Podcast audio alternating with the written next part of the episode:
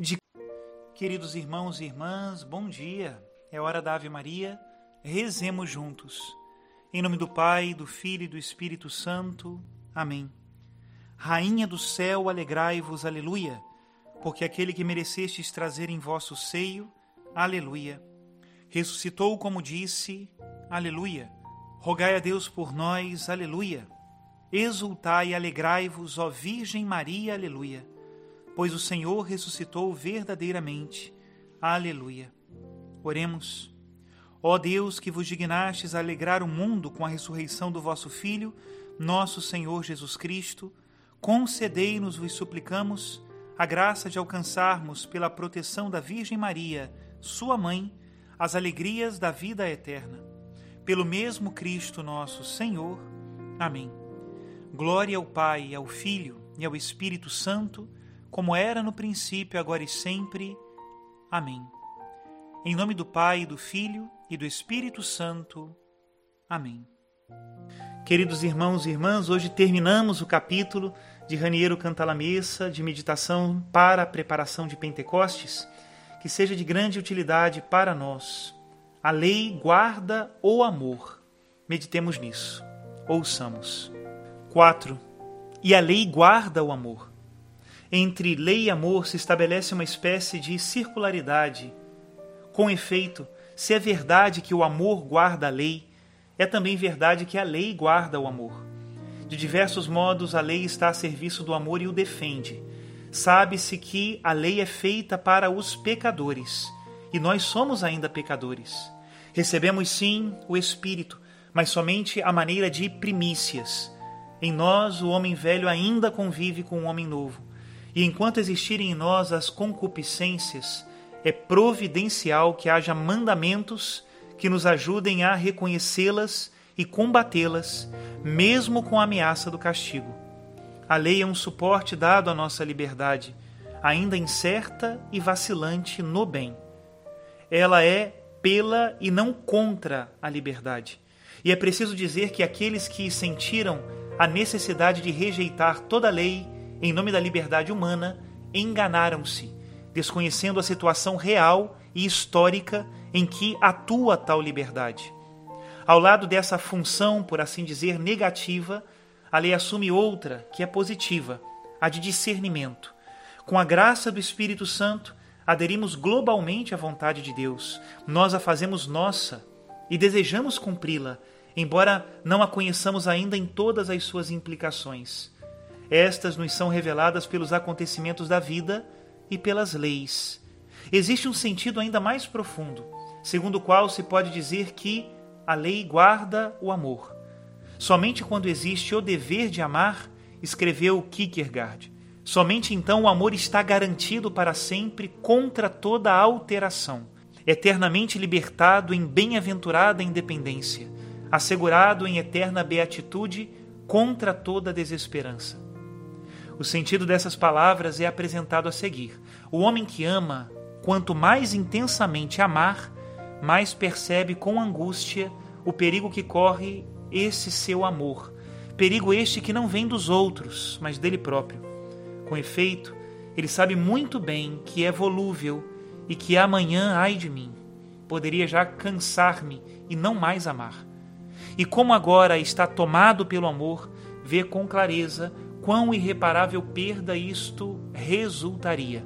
Então se previne ligando-se ao amor mediante a lei e, dessa maneira, ancorando seu ato de amor, que acontece no tempo, à eternidade.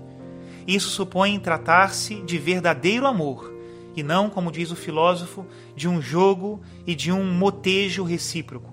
O verdadeiro amor, explica o Papa Emérito Bento XVI na encíclica Deus Caritas Est, busca o caráter definitivo, e isso num duplo sentido: no sentido da exclusividade, apenas esta única pessoa, e no sentido de ser para sempre. O amor compreende a totalidade da existência em toda a sua dimensão, inclusive a temporal. Nem poderia ser de outro modo, porque a sua promessa visa ao definitivo. O amor visa a eternidade.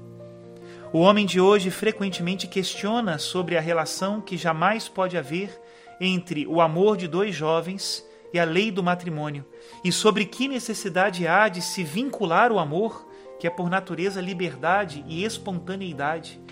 Assim, cada vez mais se tornam numerosos aqueles que são levados a rejeitar, em teoria e na prática, a instituição do matrimônio e escolher o assim chamado amor livre ou a simples convivência. Somente descobrindo a relação profunda e vital que existe entre lei e amor, entre decisão e instituição, é possível responder corretamente àquelas perguntas e dar aos jovens um motivo convincente para ligar-se, a fim de amar para sempre e não ter medo de fazer do amor um dever. O dever de amar protege o amor do desespero, tornando-o abençoado e independente no sentido de que protege do desespero de não poder amar para sempre. Apresenta-me um apaixonado verdadeiro, observa outra vez Kierkegaard, e verás se o pensamento de dever amar para sempre é para ele um peso ou, ao contrário, suprema bem-aventurança. Essa consideração não é válida somente para o amor humano, mas também e com maior razão para o amor divino porque podemos nos perguntar: vincular-se para amar a Deus, submetendo-se a uma regra religiosa, para que emitir votos que nos forçam a ser pobres, castos e obedientes? Após dispormos de uma lei interior e espiritual que pode obter tudo isso por atração? Ocorre que, em um momento da graça, você se sentiu atraído por Deus, que o amava, e desejou possuí-lo para sempre de maneira totalitária, e temendo perdê-lo por sua instabilidade, você é obrigado a salvaguardar o teu amor de qualquer alteração. Nós nos ligamos pelo mesmo motivo que Ulisses se ligou ao mastro do navio. Ulisses queria a todo custo rever sua pátria e sua esposa que amava. Sabia que precisava passar pelo lugar onde se encontravam as sereias e, temendo naufragar como muitos outros antes dele, amarrou-se ao mastro, após obstruir as orelhas dos seus companheiros. Ao chegar ao lugar das sereias, foi enfeitiçado, queria atingi-las e gritava para ser solto.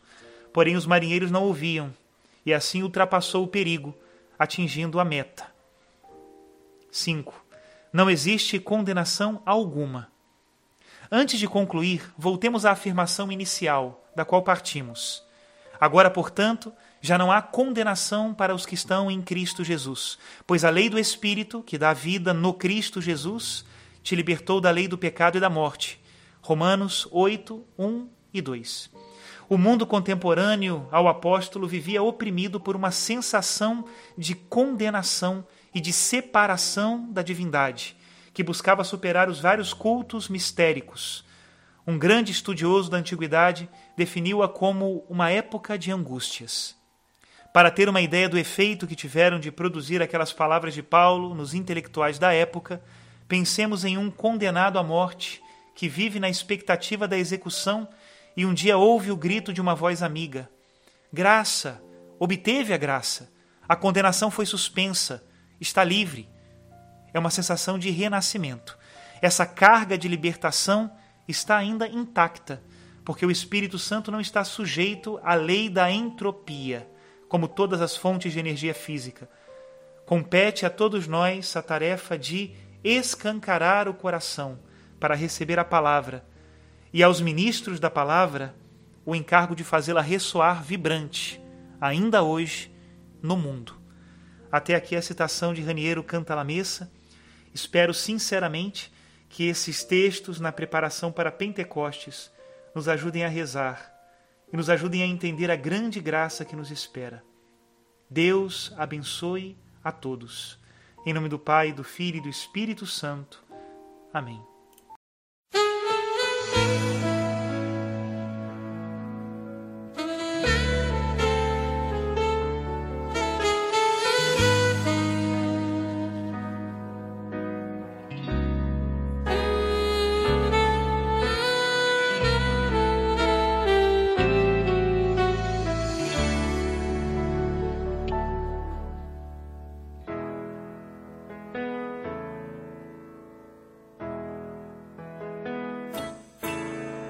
Confesso estar sem jeito de pedir um abraço teu. Tem coisas que a gente desaprende se não faz. Mas hoje não tem jeito, eu preciso estar aqui. Lembrei-me do amor que tens por mim.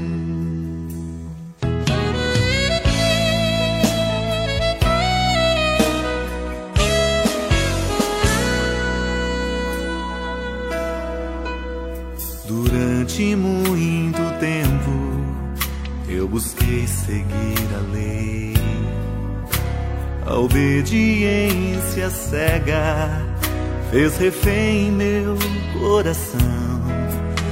Perdido em tantas regras, eu não soube te ouvir. Aos poucos deixei de ser feliz. Saudade de te ver assim, tão perto e sem segredos. Olhar nos olhos, entender a luz que mostra os meus defeitos, reconhecer quem sou, reacreditar que posso ser melhor. Teu olhar desperta em mim desejo de voltar, recomeçar, reaprender a ser amigo seja assim, do início ao fim, o amor é minha lei.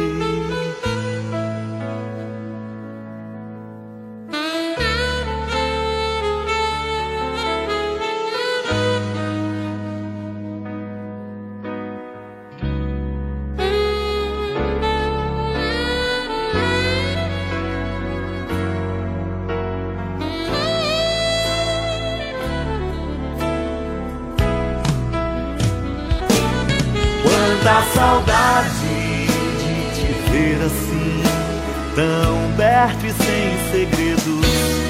Olhar nos olhos, sem temer a luz que mostra os meus defeitos. Reconhecer quem sou, reacreditar que posso ser melhor.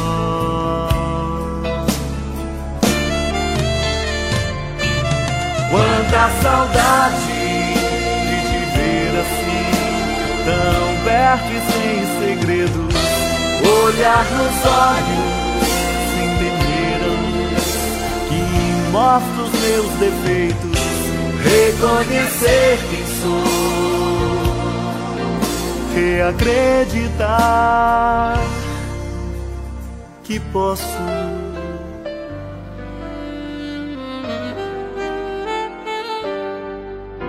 reacreditar que posso ser meu.